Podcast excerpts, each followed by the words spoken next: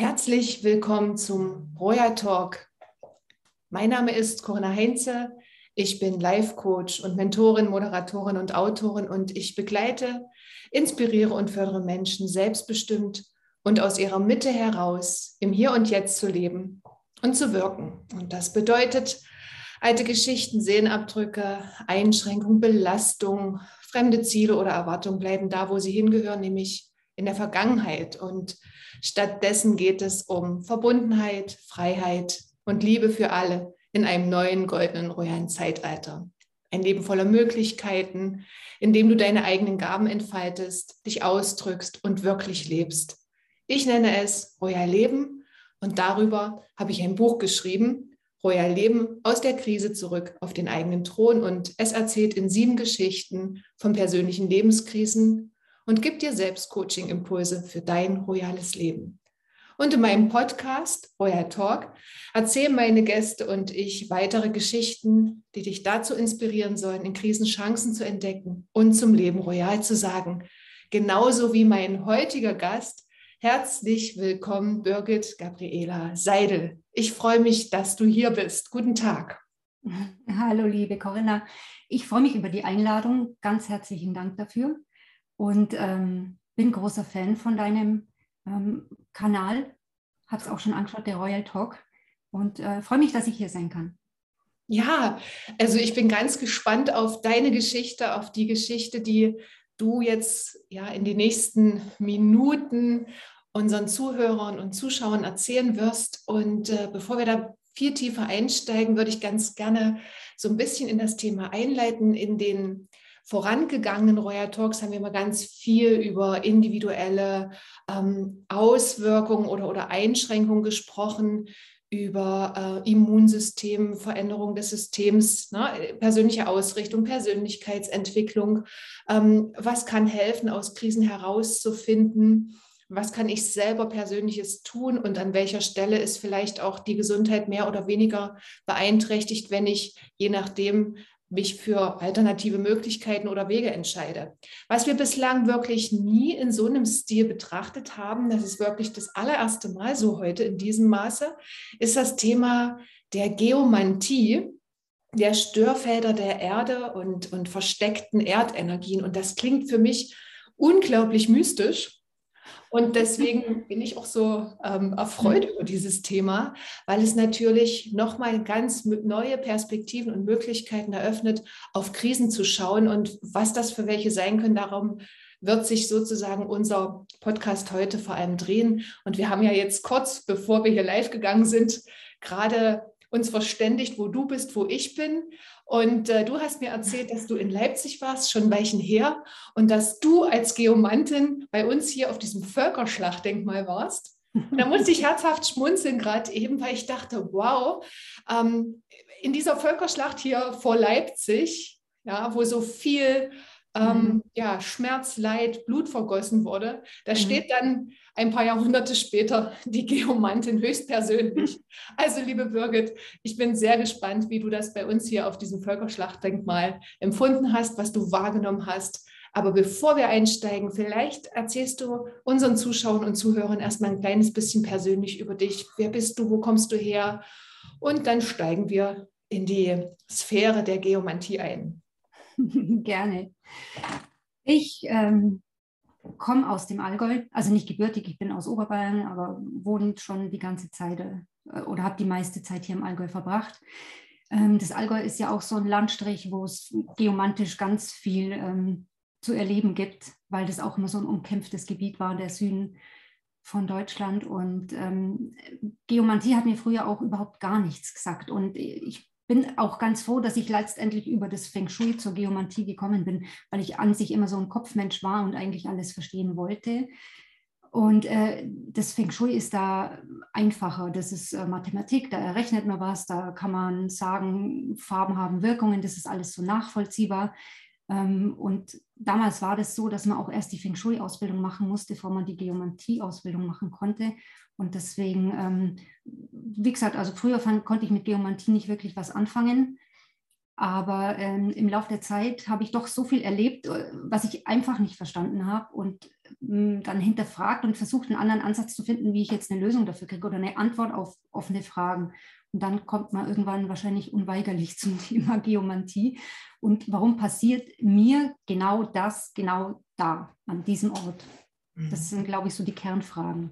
Mhm. Das, ist schon, ja, das ist schon eine schöne, ähm, ein schöner Rahmen, den du jetzt gerade gegeben hast. Warum passiert mhm. mir das hier zu dieser Zeit an diesem Ort?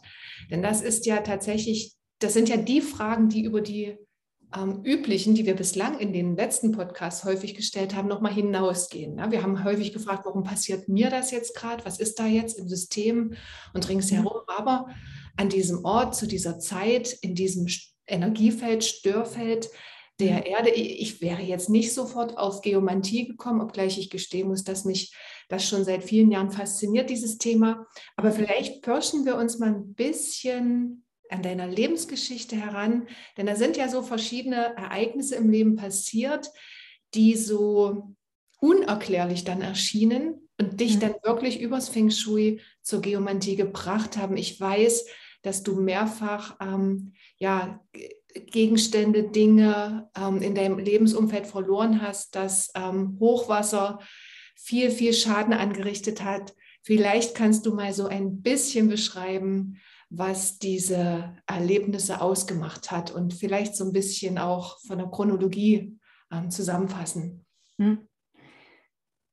Ja, ähm, das ging schon mal als ganz junger Mensch los, als meine Eltern sich scheiden lassen haben, hat ähm, mein Vater praktisch alles mitgenommen. Also zu der Zeit war das so, wir hatten eine Doppelhaushälfte und ähm, man musste ja, glaube ich, ein oder eineinhalb Jahre getrennt leben, bevor man sich scheiden lassen kann.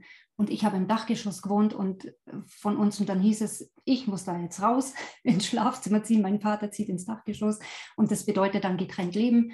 Und äh, dann habe ich praktisch, das war oben dann auch immer abgesperrt, keinen Zugang mehr zu meinen Sachen gehabt. Und als dann äh, die Trennung war, mein Vater ausgezogen ist, ähm, hat er alles mitgenommen. Und dann bin ich da so gestanden und dachte, toll, ich wohne mit meiner Mutter im Schlafzimmer, meine ganzen Sachen sind weg. Ähm, also ich fand es als Kind mit 14, 15, als Teenager, fand ich das wirklich verstörend. Ähm, gut, es war einfach so und es war nichts dran zu ändern. Ich bin dann mit meiner Mutter in eine Wohnung gezogen und also mit den verbleibenden Sachen, die noch da waren. Wir haben viel in den Keller gestellt, was wir alles in der Wohnung nicht brauchten. Und wir haben in Kempten direkt an der Iller gewohnt. Und also die Iller ist jetzt doch ein größerer Fluss und nach, der, nach dem Winter hat die oft mal Hochwasser.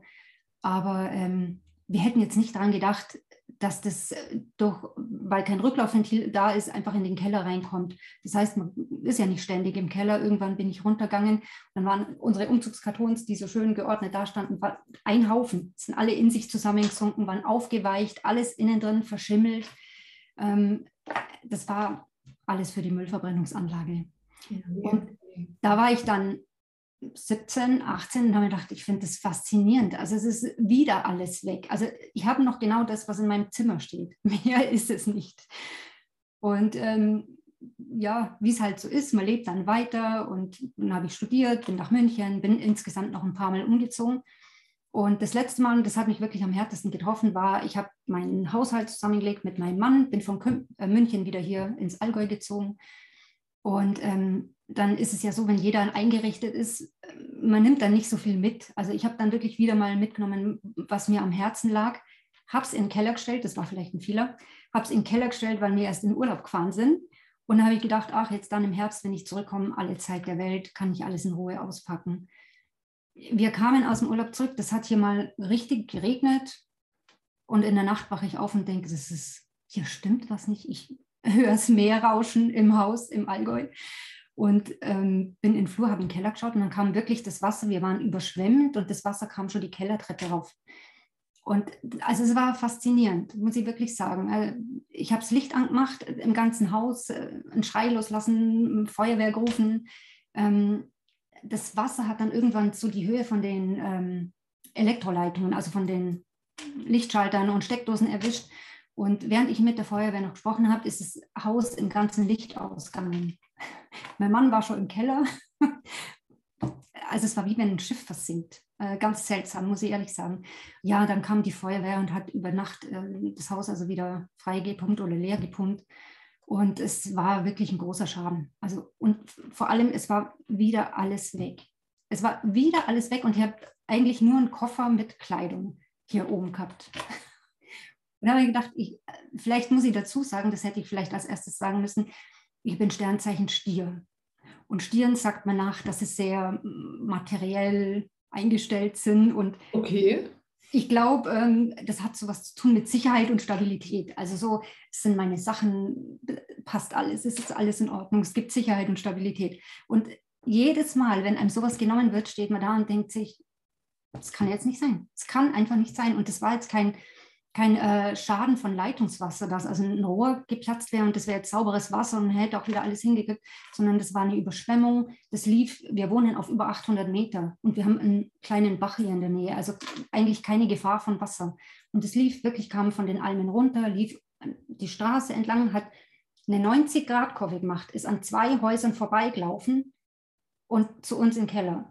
Und äh, also ich habe es mir ein paar Mal angeschaut und gedacht, ich verstehe es einfach nicht. Ich verstehe es nicht. Das denkt doch nicht mit, das Wasser. Das könnte ja auch einfach geradeaus laufen und auf die Wiese oder geradeaus und das erste Haus erwischen. Aber warum läuft es an, an zwei Häusern vorbei und äh, wir haben einen vollen Schaden? 1,70 Meter Wasser im Keller. Also war es sehr faszinierend. Und ähm, das ist, hört sich jetzt vielleicht blöd an, aber also im ersten Moment, das war wirklich ein Schock, weil man gedacht habe, es kann einfach nicht wahr sein und jetzt ist wieder alles kaputt und ich mag jetzt langsam nicht mehr. Ich fange immer wieder von vorne an. Das ist wie, gehe zurück auf los bei Monopoly oder so. Oder Mensch, ärgere dich nicht, wenn man immer rausgeschmissen wird und wieder von vorne anfängt.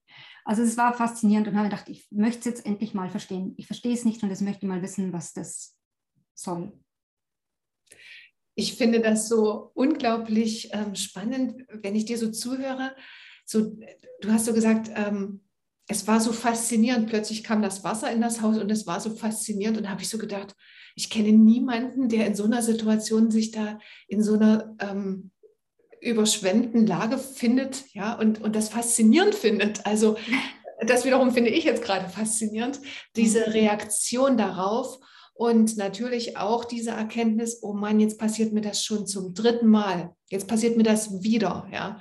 Und ich kann absolut nachvollziehen, dass dann natürlich diese Fragen sich häufen, weshalb passiert mir das jetzt schon wieder? Ich habe wieder alles verloren. Ähm, und ich glaube, unabhängig davon, ähm, oder unabhängig vom Sternzeichen Stier, ist es sicherlich für jeden ja ein ganz großer Schockmoment, wenn sozusagen die, das Hab und Gut in irgendeiner Form einfach weggespült oder überschwemmt wird. Ja. Mhm. Und natürlich können wir jetzt alle sagen im übertragenen Sinne, äh, wir kommen ohne etwas auf diese Welt und wir werden auch ohne etwas wieder gehen und wir sollen nicht mhm. an irgendwelchen materiellen Dingen kleben.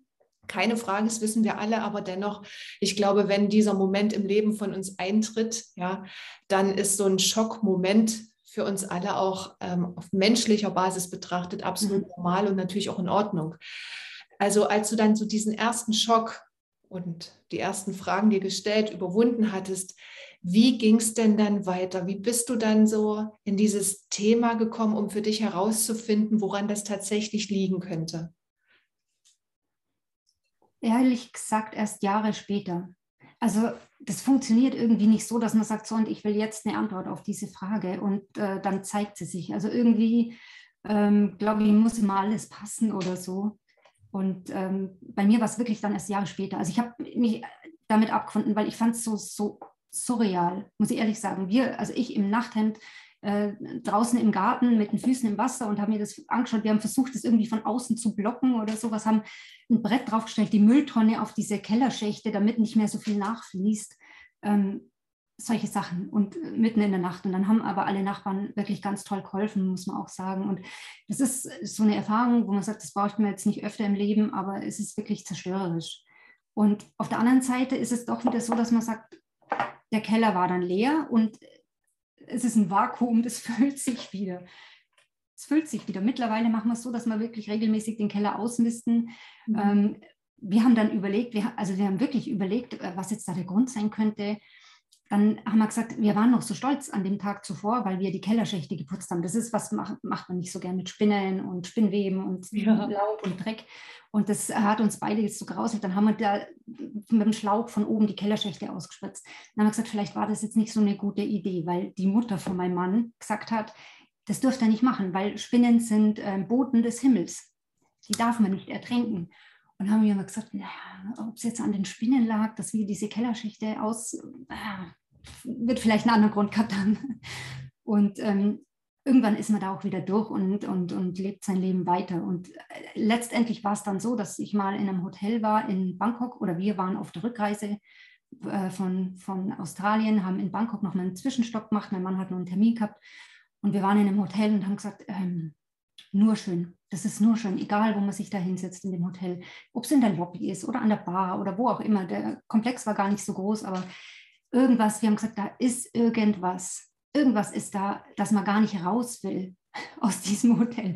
Und das war so ein Gefühl, so, das, das hat man nicht so oft, dass man irgendwo sitzt und sagt, es ist perfekt. Es ist alles perfekt. Ich will nichts, ich brauche nichts, mir geht's gut. Ich möchte jetzt einfach nur hier sitzen und sein oder so. Mhm. Und das haben wir vorher beide noch nicht gespürt. Und letztendlich bin ich die, die dann doch immer so ein bisschen eher spirituell denkt und sagt, hm, Energie könnte das was Unsichtbares sein.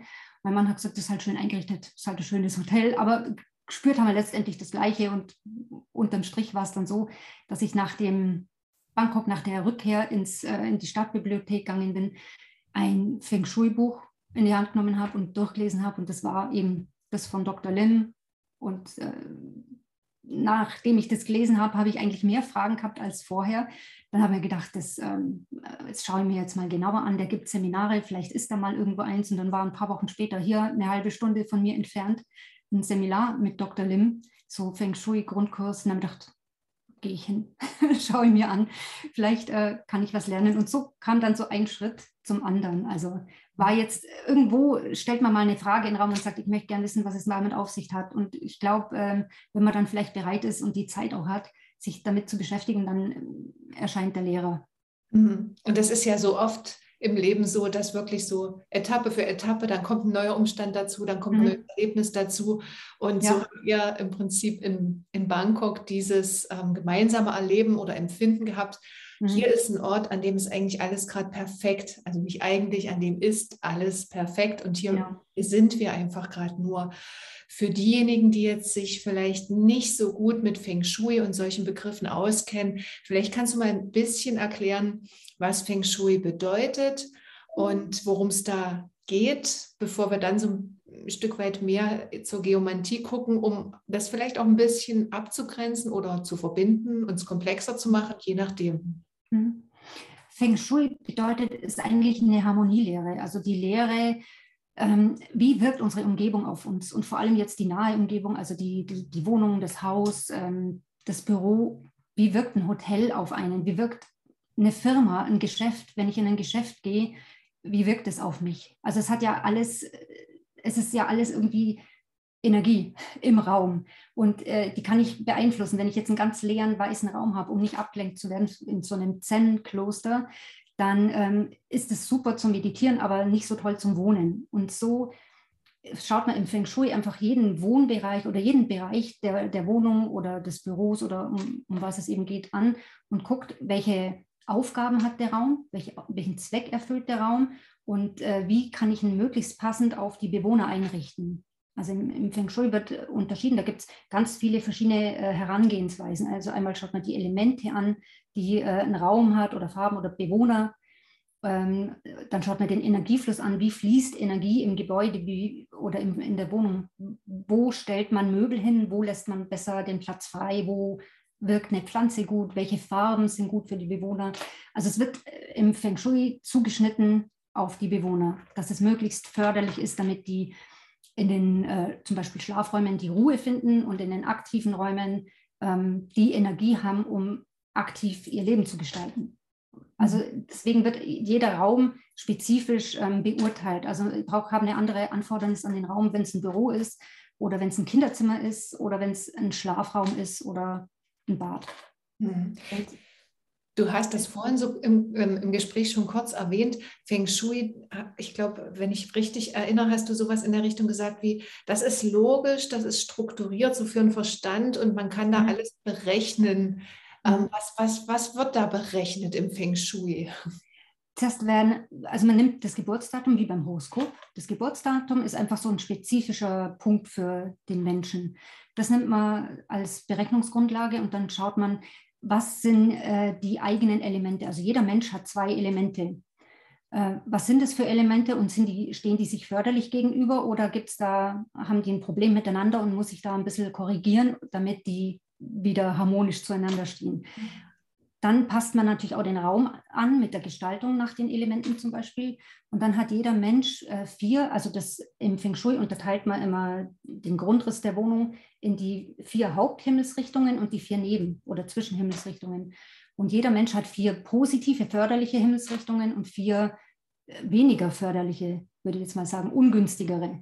Und dann guckt man einfach, dass man sagt, also das ist jetzt mein Büro, ich stelle meinen Schreibtisch so, dass ich in eine für mich günstige Richtung schaue. Oder ich stelle das Bett so, dass wir möglichst beide in einer günstigen Richtung liegen. Und der Raum auch in einer günstigen Richtung für uns liegt und nicht in einer sehr negativen. Und das ist so, das ist eher Mathematik und ähm, Handwerkswissen auch. Wo kommt die Eingangstür hin? Oder, ja, oder welche Farbe, wie, so, wie soll man mit, in welcher Farbe ähm, macht man jetzt den Wohnraum oder in welcher Farbe streicht man jetzt den Schlafraum? Das ist jetzt äh, wenig esoterisch, finde ich. okay. Sondern ja. Wenig esoterisch, ja. Ich kann mich erinnern, als ich Feng Shui das erste Mal hörte, das war im Jahr 1900, lass es 1995 gewesen sein, da war das mhm. mega esoterisch, ja. ja. Was ist Feng Shui? Ja, also dann ähm, man schon sehr genau gucken. Es gab, glaube ich, ein, zwei Bücher zu diesem Zeitpunkt über das Thema und es war wirklich sowas wie, okay, muss man sich erst mal hier so ein bisschen damit beschäftigen, mhm. ähm, um zu verstehen, wie das mit der Energie in Räumen funktioniert, was das eben auch mit mir selbst zu tun hat und letztendlich eben auch mit bestimmten ähm, Einrichtungsgegenständen äh, und deren Ausrichtung. Ja, also 1994 oder 95 fand ich das schon noch sehr esoterisch. Heute ist es wahrscheinlich eher so ein ja, Handwerkszeug tatsächlich. Hm. Und ich glaube auch, dass die meisten von uns schon auch wissen mittlerweile, dass also auch viele Gebäude tatsächlich auch äh, innerhalb ne, ihres, ihres äh, Baus oder ihrer Bauweise, Substanz schon auch mit äh, nach Feng Shui durchaus ausgerichtet sind. Ne? Also mhm. oder, oder, vielleicht auch Freiflächen, aber das wäre jetzt vielleicht der Unterschied zur Geomantie auch in bestimmter Art und Weise angelegt werden. Ja, du hast vorhin schon ja. das Zen erwähnt, also der weiße Raum nur zu meditieren. Aber was ist mit den Gärten? Ist das dann Feng Shui oder ist das schon Geomantie? Wenn man jetzt ein ähm Garten anlegen würde an der Stelle? Garten angelegt wird eigentlich nach wie vor nach Feng Shui. Ah, okay. Geomantie ist dann eigentlich das, was so unter der Bodenplatte ah. stattfindet. Also im Grunde, also so Pi mal Daumen könnte man sagen, das Feng Shui fängt mit der Bodenplatte an und äh, umfasst den bebauten Raum. Wie, wie ist der Grundriss? Wie sind die Räume angeordnet? Wo ist die Treppe? Wo ist die Eingangstür? Gibt es eine Hintertür? Liegen die sich genau gegenüber? Mhm. Also da wird auf ziemlich viel geachtet. Die Geomantie ist das, was unter der Bodenplatte stattfindet, praktisch in der Erde. Und ähm, das Unsichtbare. Und der Garten ist wieder sichtbar. Das ist wieder Aha. angelegt okay. nach Feng Shui. Da gibt es also auch ähm, so Richtlinien, wie man was macht und äh, was man zu bedenken hat. Und ähm, genau. Okay, dann lass uns mal unter die Bodenplatte jetzt steigen, in die Tiefe, in die Erde hinunter, damit wir uns dieser ominösen Geomantie und diesen Störfeldern der Erde mal so etwas annähern können. Und meine erste Frage wäre, wie kriege ich denn als Mensch mit, dass ich äh, mich vielleicht gerade in irgendwelchen Störfeldern oder unsichtbaren, ungünstigen Energie der Erde jetzt befinde? Was, was nehme ich da vielleicht wahr? Also was, was passiert da vielleicht mit mir? Hm. Vielleicht, also am, am einfachsten merkt man es zum Beispiel, wenn man, wenn man irgendwo, wenn man umzieht, wenn man in eine neue Wohnung zieht, ein neues Haus oder baut und sagt, ähm, also ich war immer so ein guter Schläfer. Ich habe mich reingelegt, umgedreht, geschlafen. Und jetzt bin ich umzogen, ich kann überhaupt nicht mehr schlafen. Ich wache in der Früh auf, ich bin wie wenn ich nachts unterwegs gewesen wäre. Oder ich merke selber, ich kann einfach nicht mehr gut schlafen. Dann macht es richtig Sinn, den Schlafplatz mal zu untersuchen. Ähm, wenn ich jetzt nicht damit befasst bin mit Geomantie, dann kann ich es auch merken, dass ich zum Beispiel, ähm, uns, meinem Mann ging es mal so, der glaubt ja nicht wirklich auch an, an unsichtbare Dinge, das ist eher der Wissenschaftler, aber der saß mal bei unserem Steuerberater eine Stunde auf einer Wasserader und kam raus und er hat gesagt, ich kann die Augen gar nicht mehr aufhalten. Ich bin so müde und ich habe überhaupt nichts gemacht. Ich habe nur zugehört. dann habe ich gesagt, ja, bist halt auf einer Wasserader gesessen und die war wohl ziemlich heftig. Und ähm, deswegen gibt es diese, die Energien, die sind nicht sichtbar, aber man spürt sie, ob man jetzt daran glaubt oder nicht, früher oder später. Also es gibt sicher ein paar so Naturen, die können ein Leben lang auf einer Wasserader schlafen und werden nie irgendwas spüren und auch keine Probleme damit haben. Aber das, der Großteil der Bevölkerung ist eigentlich schon so, dass, dass man irgendwann merkt, also ich bin nicht mehr erholt oder ich fühle mich, ich fühle mich zu Hause nicht mehr wohl. Ich ziehe um in eine andere Wohnung, habe die gleichen Möbel, äh, ordne sie ähnlich an, nimm viel mit, habe also nicht viel Neues, wo, äh, worauf ich mich einlassen muss oder worauf ich mich einstellen muss. Und trotzdem ist das Gefühl nicht da, dass das meine Wohnung ist. Mhm. Oder wie kann man das denn noch sagen? So der erste Eindruck. Also man geht irgendwo rein und denkt sich, nee, das ist es nicht. Beim mhm. Vorstellungsgespräch oder in der Wohnung oder, oder mhm. beim, der erste Eindruck beim Menschen man trifft jemanden und denkt sich, hm, hm, passt nicht so ganz. Und dann redet man mit demjenigen und sagt, ach, das ist aber ganz nett. Und dann dreht man sich um und denkt sich, es ist wieder so ein komisches Gefühl da. Das ist diese Energie, die ich meine. Und ähm, da sind wir jetzt eigentlich schon in der Geomantie, dass ich sage, ich wohne jetzt in einer anderen Wohnung, die, die, die ist eigentlich so schön, aber ich bin da nicht zu Hause. Ich fühle mich weder willkommen, noch habe ich das Gefühl, ihr habt da Platz. Und dann macht es einfach Sinn, das Ganze mal anzuschauen und zu gucken, ob da was da ist und was da stört. Mhm. Und wenn du sagst, das macht Sinn, das Ganze dann mal anzuschauen und zu gucken, was da ist und was da stört, wie können wir uns das vorstellen? Was machst du dann als Geomantin? Also angenommen, ne, ich sage jetzt hier irgendwie, Birgit, also irgendwie fühle ich mich hier gerade unwohl, ne, so mit allem ringsrum hier. Ne? Also wir reden jetzt mal noch nicht vom Völkerschlachtdenkmal. Ja. ja, was würde denn die Geomantin dann jetzt machen? Würde erstmal sagen, liebe Corinna, schick mir deinen Grundrissplan. Und wenn kein hast, zeichne einen. Das ist ganz wichtig. Also man hat ja nicht immer vom Vermieter oder vom Eigentümer einen Grundrissplan oder sowas, kann man selber zeichnen. Ist aber eben wichtig, dass man es selber zeichnet. Das ist, muss überhaupt nicht maßstabsgetreu sein und, und gar nicht so eins zu eins passen, sondern es reicht wirklich eine Skizze mit der eigenen Energie. Mhm. Und anhand des Grundrissplans können wir schon zu Hause austesten, was ist denn da alles? Ist da irgendwas, was stört? Und wenn ja, was stört? Und wenn ja, wo stört es? In welchen Räumen? Und so kann man eigentlich schon mal das grob unterteilen und sagen, also ich sehe da und da und da ein Problem und ich mache es mit meinen Kunden so, dass ich das so, so eine kurze Einschätzung mache, wo ich jetzt die größten Probleme sehe, das zurückschicke, dass sie es mal anschauen können oder zum Beispiel zeichne ich manchmal ähm, Punkte ein, wo ich sage, also das, ist, das muss jeder spüren, ähm, auch wenn ich das jetzt äh, nicht beruflich mache. Und dann gehen die manchmal drauf und dann sage ich also, was sie, wie sie das mal testen können, um einfach mal da reinzufühlen an, an diesen Punkt. Und das war bis jetzt eigentlich immer so, dass sie dann gesagt haben, oh, das ist äh, so ein ganz ungutes Gefühl, ich fühle mich da gar nicht wohl oder mir wird da schwindlig oder also das ist, man muss das ein bisschen vorbereiten. Also wenn ich jetzt durch ein Haus laufe, dann bin ich auch nicht in der Lage zu sagen, äh, da ist das und das und das und das. Also ich muss es auch testen und mich darauf einlassen und auch erstmal demütig daran gehen und ähm, fragen, ob ich das jetzt anschauen darf, dass ich mich nicht irgendwo einmische, was mich nichts angeht. Und ähm, das ist eigentlich der erste Schritt, dass man guckt am Grundrissplan und da kann man schon ganz viel dazu sagen. Dann meistens schaue ich auch Google Maps oder Google Earth auch noch so, was ist denn so drumherum, ist ein Friedhof so direkt daneben, grenzt das, guckt man immer auf den Friedhof, wenn man zur Tür rausschaut oder sowas, mhm. oder, oder, eine Kirche oder, oder gab es früher da schon spezielle Geschichten, schon so historische Sachen. Also da gibt es ganz viele Annäherungspunkte, was man sich anschaut und dann hat man schon eine Einschätzung, wie es in der Wohnung, wie es sich da anfühlt in der Wohnung, ob das jetzt ein hohes Energielevel ist oder ob das relativ niedrig ist. Weil es, also es geht ja letztendlich darum, dass wir durch unseren Alltag auch so eingebunden sind in Schule, Beruf, also Schüler in, in die Schule, wir im Beruf, ähm, Familien mit Kindern, dass wir eigentlich zu Hause auftanken sollten. Und wenn ich jetzt ein Grundstück habe, das sehr, sehr unruhig ist und sehr viele Belastungen hat, dann kann ich das nicht zu Hause. Dann ist es eigentlich ein, ein weiterer Stressfaktor und das ähm, das kann man mit einer Landreinigung oder mit der Geomantie eben beheben. Mhm. Ähm, du hast es gerade schon gesagt, das kann man dann mit Geomantie oder Landreinigung beheben. Was, was bedeutet das denn? Also was, was macht denn eine Landreinigung? Ist das dann der Punkt, ähm, noch bevor vielleicht das Haus gebaut wird? Also wenn ich jetzt nur auf das Grundstück schaue, ist, wäre das eine Landreinigung und also und, und wie, wie findest du wirklich diese Störfelder dann raus? Also gehst du da mit der Route los und ähm, mhm. na, also bis es dir angezeigt wird? Also wie, wie können wir uns das wirklich so konkret vorstellen? Wie, wie, wie ist die Birgit dann, die dann nicht mehr am Schreibtisch wahrscheinlich sitzt?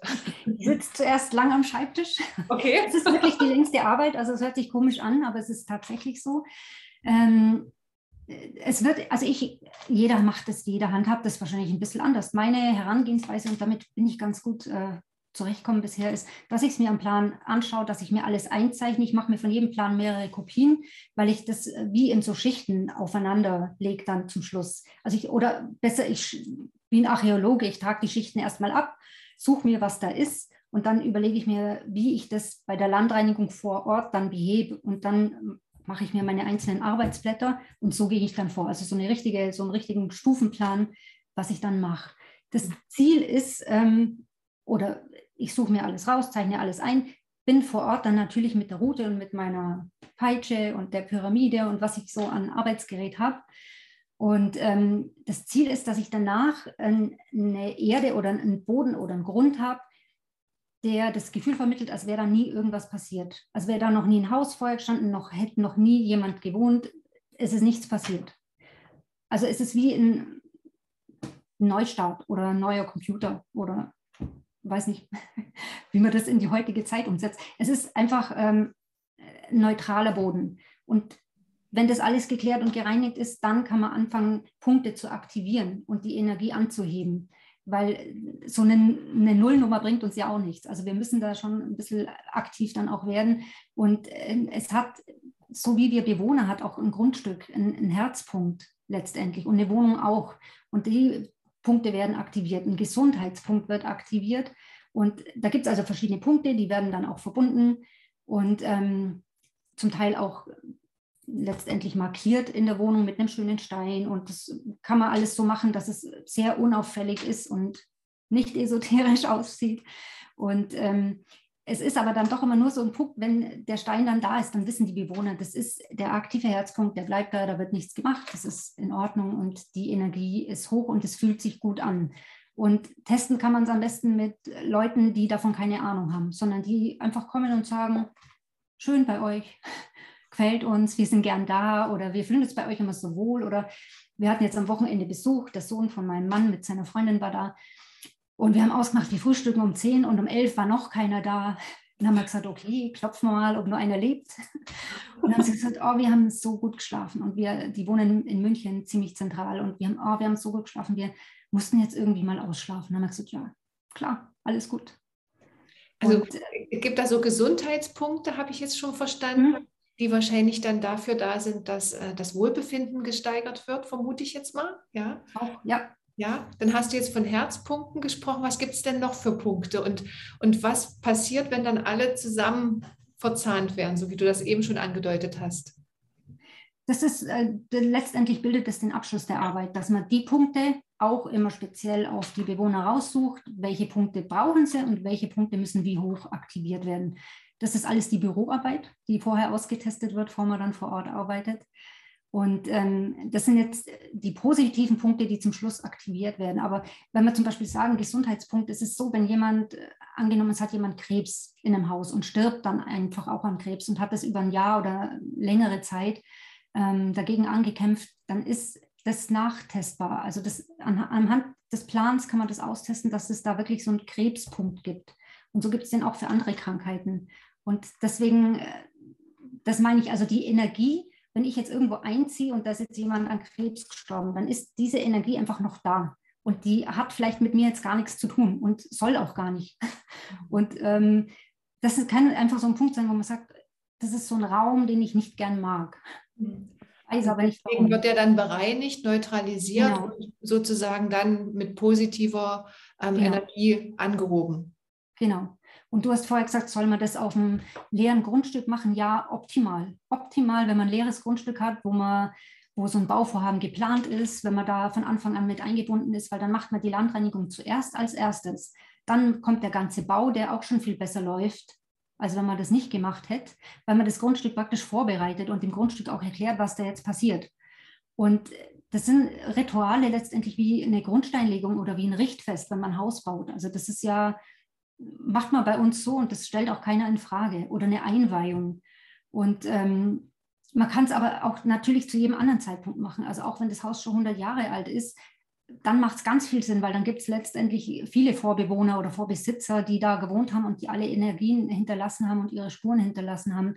Und ob das jetzt Völkerschlachtdenkmal, also ob das jetzt so historische Sachen sind, die wirklich sehr heftig sein können, oder ob das ganz aktuelle Sachen sind, dass man einen Neubau hat ähm, mit ausländischen Arbeitern, die ganz schlecht bezahlt werden und ähm, die unter Zeitdruck arbeiten müssen und viel schief geht und da viel geflucht wird das Flüche sind auch etwas, wo man sagt, das ist klar, man schiebt es immer in das Hexenzeitalter von früher, aber nein, das haben wir jetzt auch.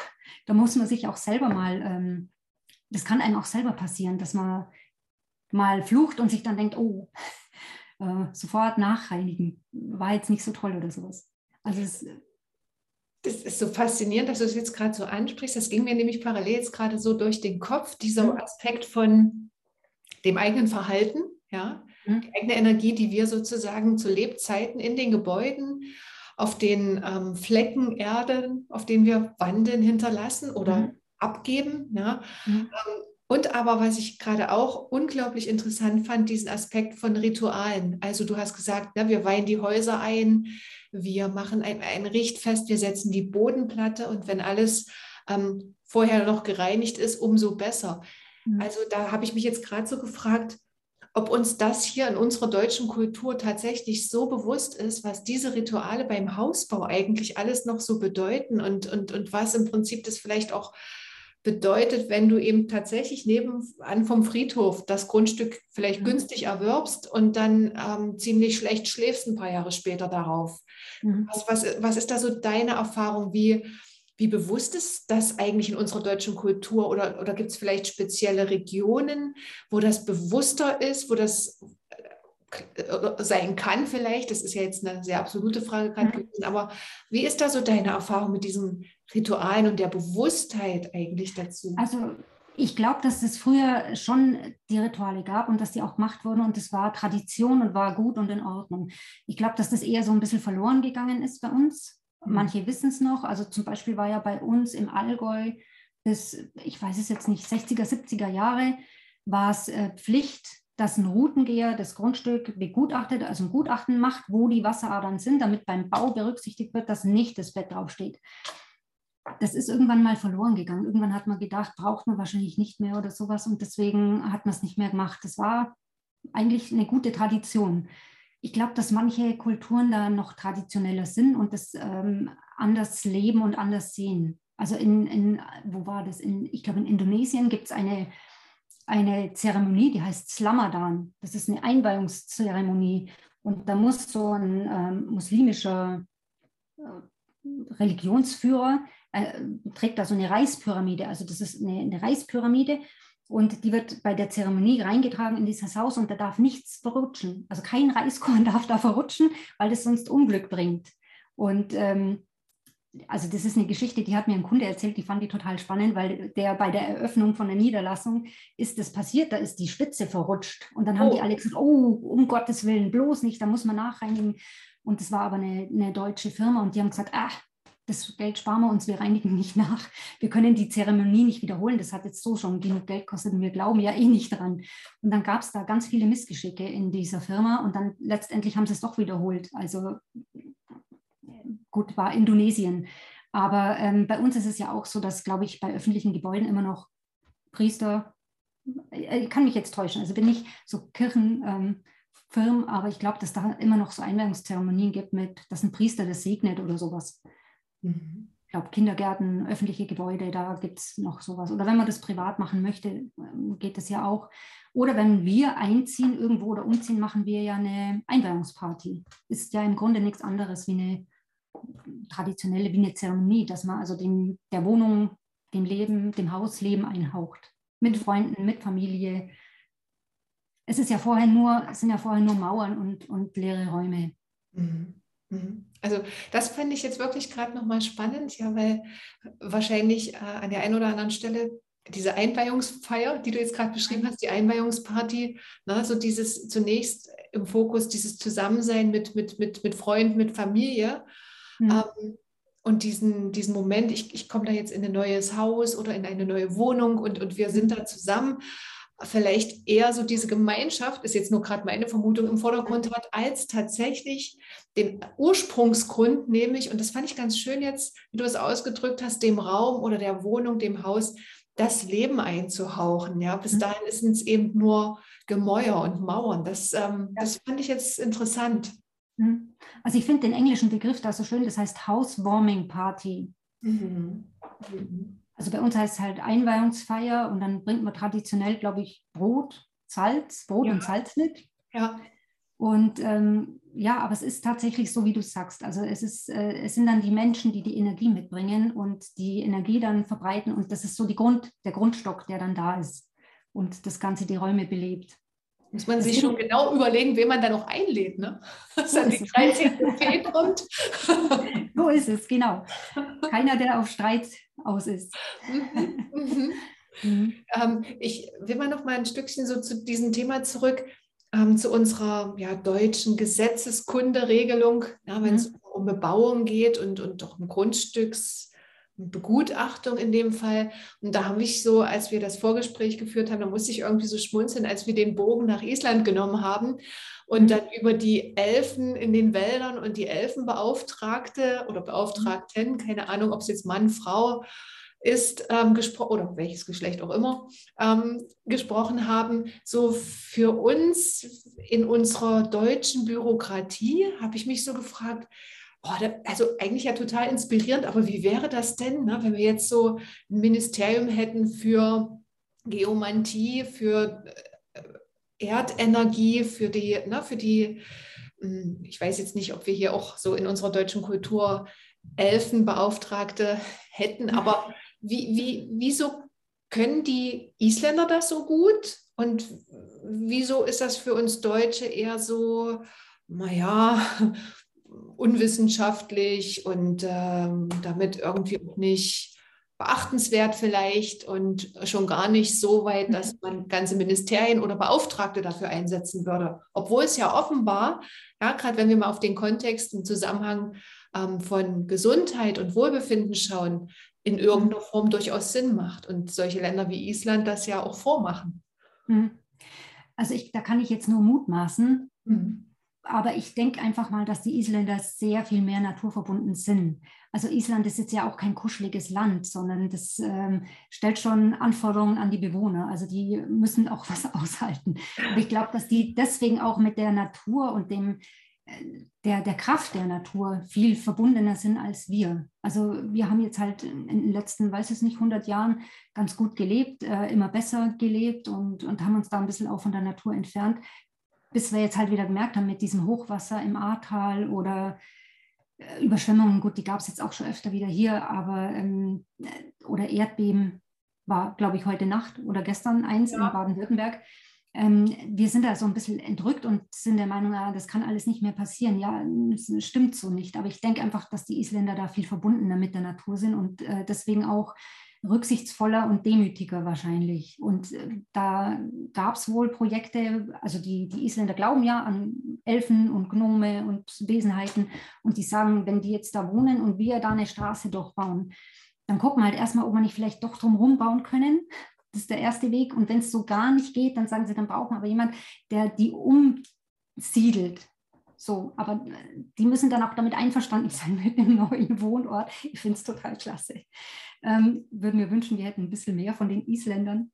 Und ich habe nachgeschaut, nochmal, die Frau heißt wirklich Erla Stefansdottir und ist die Elfenbeauftragte Islands, die aktuelle.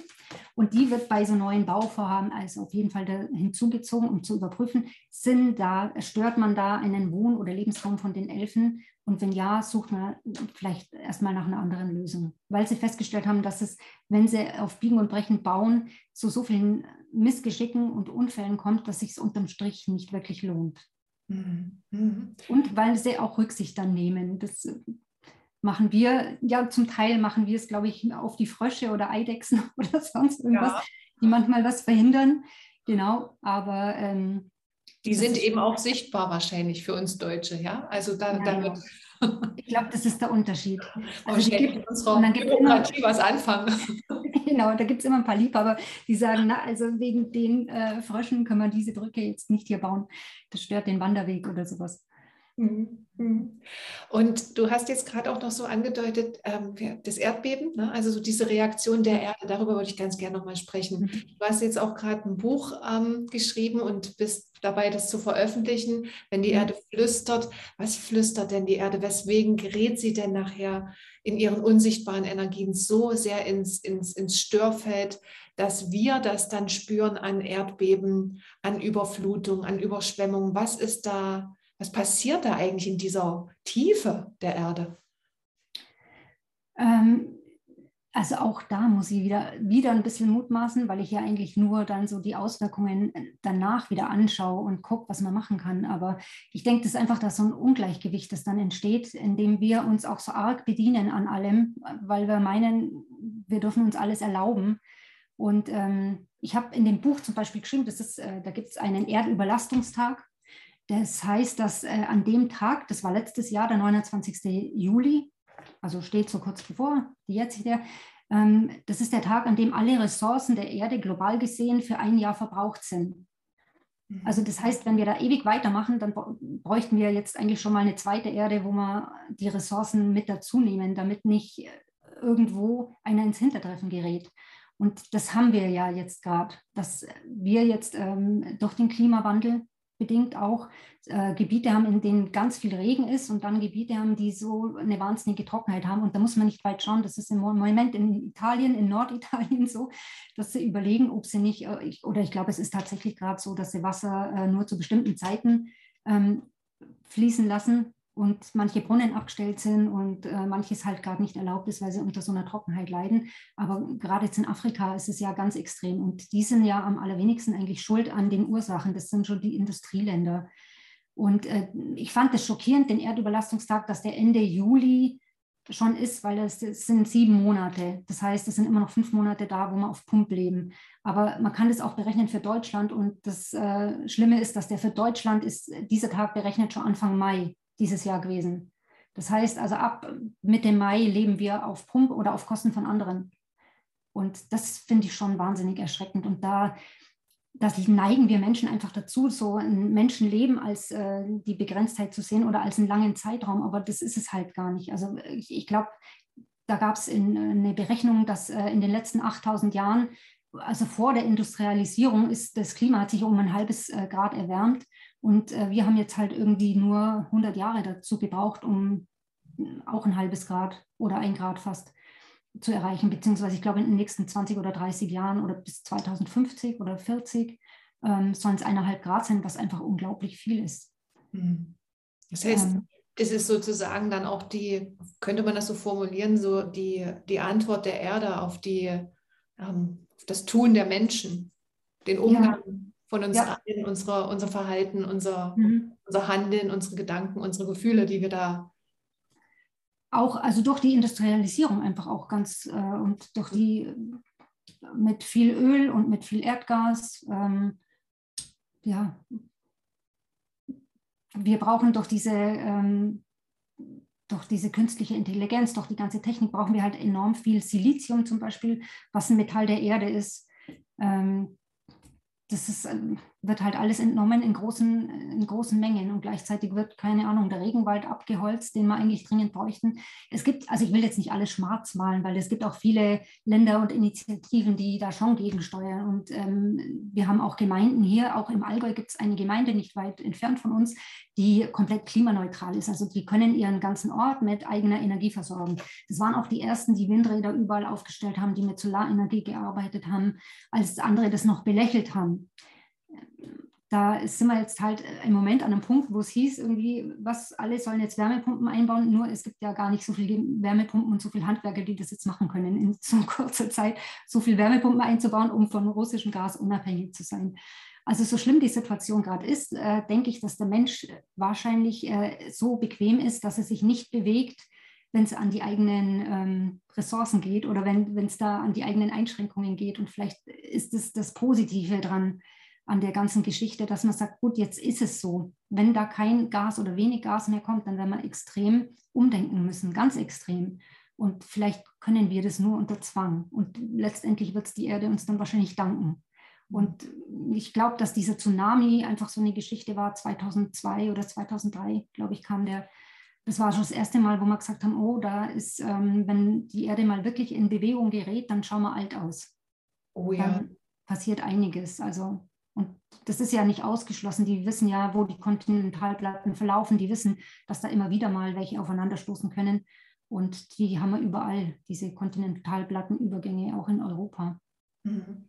Das war jetzt nochmal so ein ganz großer Komplex, mhm. auch jetzt auch gerade mit diesem Tsunami und den Kontinentalplatten, die sich dann verschieben, verändern und aufeinanderstoßen, ja, und dann im Endeffekt so mit so einer Wucht ne, antworten in irgendeiner Form. Ja. Wie können wir uns das vorstellen, wenn wir beispielsweise Verkehrsunfälle, du hast es vorhin schon mal angedeutet, ne, mhm. so Verkehrsunfälle erleben. So in meiner naiven Corinna-Welt ist es so, Vorfahrt nicht ne, beachtet, mhm. knallt. Ja? Also könnte man ja jetzt mal ganz mal pragmatisch so betrachten. Mhm. Ähm, vielleicht noch den Moment des, der eigenen Unachtsamkeit mit dazu gepackt. Ja? Mhm. Ähm, du sagst aber, es ist eben auch ein Störfeld oder eine unsichtbare Energie, die hier mit am Wirken ist. Beschreib mhm. uns das mal, wie das sozusagen auch auf solche Ereignisse wirkt, weil das ist ja etwas, was in Deutschland tagtäglich passiert auf unseren ja. Straßen. Ja, also das ist mhm. ja was ganz, ganz Alltägliches. Mhm. Ja, es gibt Straßen mit wirklich Unfallschwerpunkten, haben wir hier im Allgäu auch, die B12. Ähm, das gibt einfach, also zum einen, zum ersten ist da das Störfeld und das kann einfach sein, dass man fährt und dass man in Gedanken ist und dass man durch dieses Störfeld einfach einen Moment nicht achtsam ist, dass man wirklich so wie so ein ganz kurzer Schwindel oder, oder so eine kurze Unachtsamkeit erlebt und dann sagt, also ich habe, ich verstehe es nicht, die Straße ist einsehbar, aber ich habe das Auto nicht kommen sehen. Mhm. Also das gibt und das glaube ich. Also ich habe es auch schon erlebt. Ja. Und das ist so das Erste, dass zum Beispiel ein Störfeld da ist und das nächste ist, da passiert der erste Unfall und dann passiert der zweite und dann der dritte und jetzt ist da wie so ein Anker gesetzt an dem Punkt, weil wenn sowas aufeinander prallt, dann ist es doch schon eine heftige Energie wieder und die bleibt dann auch vor Ort, wenn man sie nicht klärt oder reinigt. Und durch diesen, durch diesen Anker kann es einfach ganz leicht sein, dass der Nächste, der wieder ein bisschen nicht ganz in der Mitte ist, und das sind wir halt auch nicht immer, wir sind nicht immer voll geerdet und voll bei der Sache, sondern wir sind bei Terminen und Kindern und Eltern und was man noch alles machen muss. Und dann ist man oft abgelenkt und dann kommt man an so einen Punkt hin und dann erwischt es einen einfach auch. Also das, äh, das ist ganz schwierig, ähm, da dann das Glück zu haben und drüber zu kommen ohne einen Unfall. Gibt es auch. Aber es gibt einfach so Schwerpunkte, wo dann ein Anker gesetzt ist und dann äh, passieren da vermehrt Unfälle.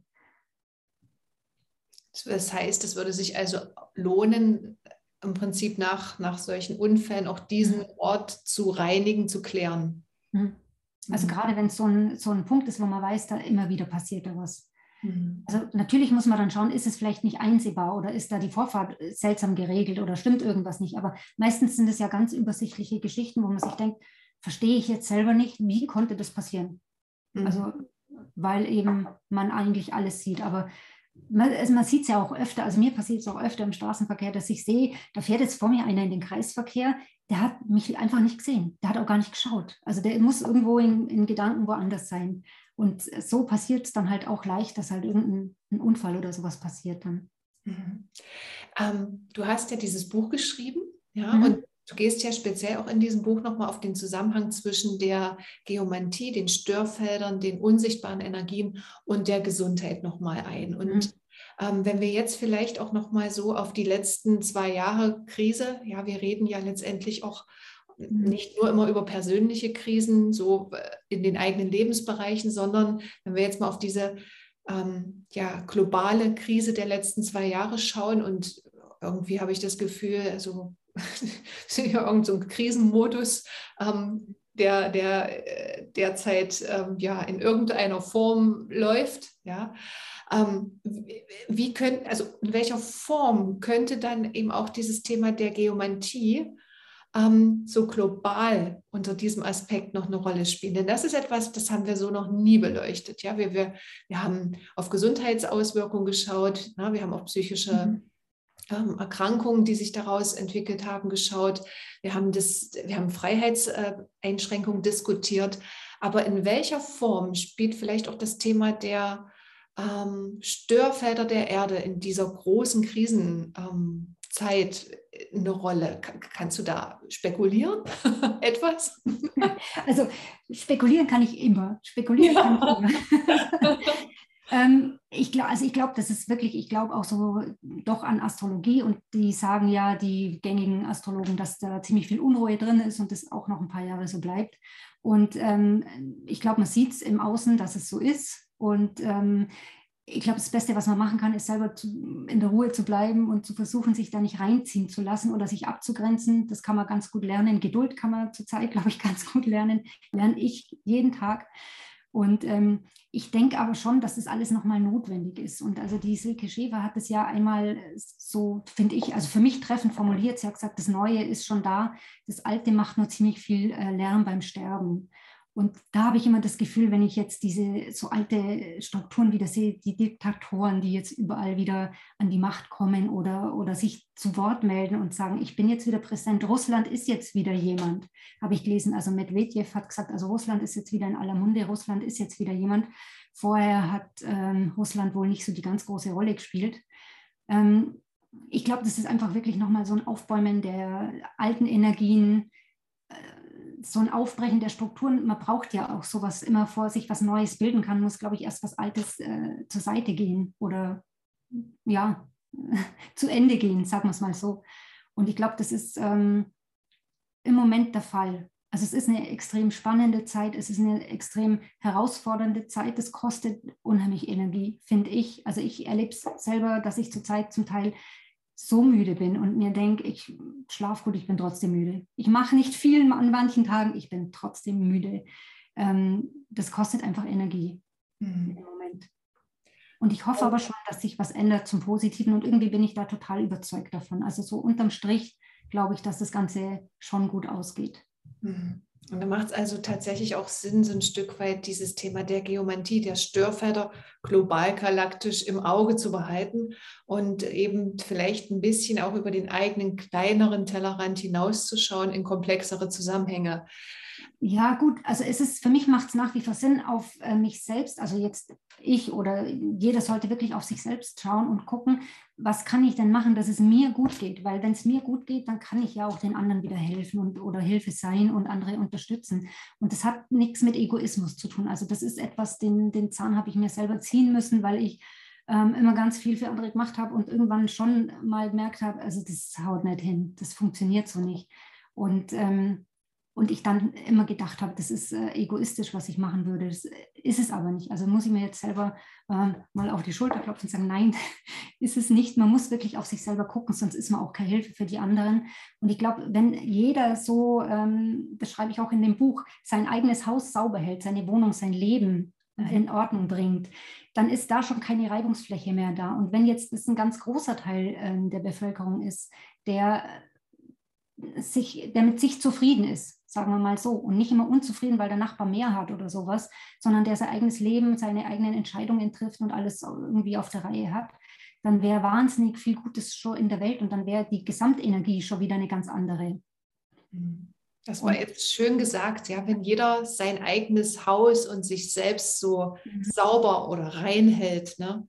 Dann ja, ist schon also ganz viel. Du weißt, wie ich meine. Ja. ja. ja, aber das finde ich sehr bezeichnend, ja. Also wenn wir das reinigen, nicht nur unsere Gedanken ne, oder mhm. unser, unser Handeln oder unsere Emotionen, sondern eben auch unsere Grundstücke, ja, unsere mhm. Häuser, unsere Störquellen finden, die eben ähm, vielleicht im Verborgenen sind und, und dazu führen, dass, dass wir nachts nicht gut schlafen oder dass wir ähm, schwierige Beziehungen haben. Ja, es sind ja durchaus mhm. auch Themen, die sicherlich mhm. auf den ersten Blick nicht unbedingt was mit ähm, Geomantie gleich zu tun haben, könnte ich mir mhm. vorstellen, ja. Deswegen fand ich das jetzt ganz schön so ausgedrückt. Äh, ja.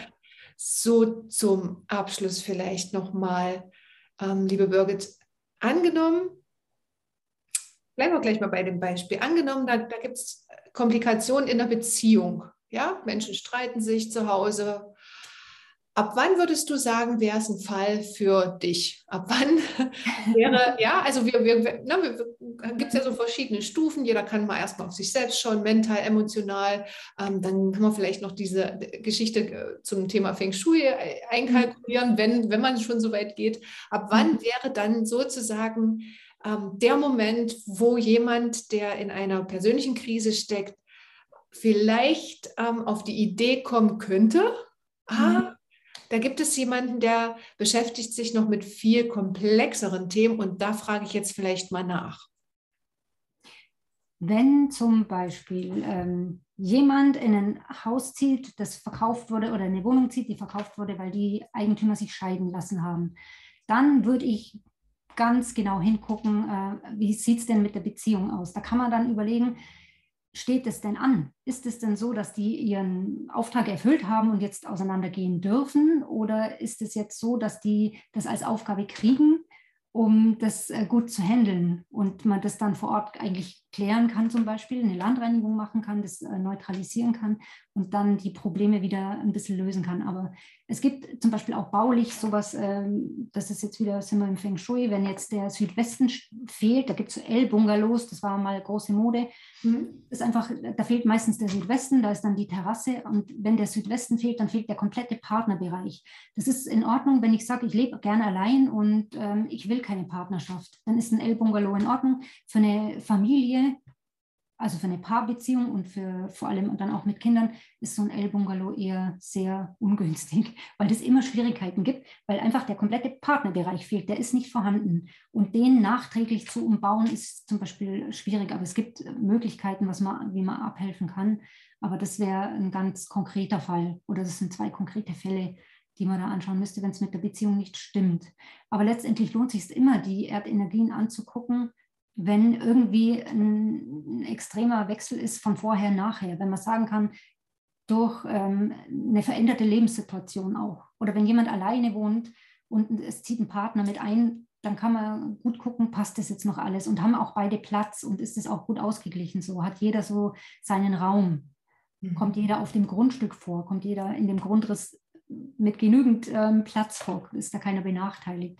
Also es ist egal ob jetzt Feng Shui, Geomantie, was man, was man anschaut, eigentlich macht es immer Sinn, beides zu betrachten. Aber es ist ein Investment, das ist mir schon auch bewusst, aber es ist ein Investment in, in einen selbst, ins Leben. Und das finde ich ganz, ganz wertvoll eigentlich. Also ich bin manchmal ein bisschen schockiert, wie, wie Leute ihre Autos, ähm, äh, unglaublich teure Autos kaufen und sich höchst äh, verschulden ähm, für ein Auto, wo man immer denkt, naja, okay, aber für sowas dann kein Geld haben oder da dann sagen, nee, also das ähm, spare ich mir.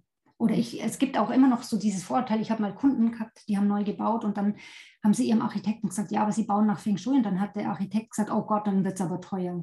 Und das stimmt nicht, also das ist totaler Blödsinn. Wir haben das dann ein bisschen geändert. Ähm, unterm Strich war es billiger, weil wir weniger Glas genommen haben. Also nicht alles Glasflächen, kommt im Feng Shui nicht gut an. Und es war dann alles in Ordnung. Psst, und sagt, jetzt gerade. Hör auf zu reden, hat sie gesagt. so für mich jetzt nochmal so kurz vorm, vorm Abschluss unseres ähm, Gesprächs. Wie ist es denn jetzt nun mit unserem Völkerschlachtdenkmal hier in Leipzig und dessen Störfeld? Wie mhm. hast du das wahrgenommen, als Expertin da zu stehen? Also was, was kannst du da? Also das äh, muss ich sagen, das war zu einer Zeit, da war ich beileibe keine Feng Shui oder Geomantie-Expertin, das war noch zuvor.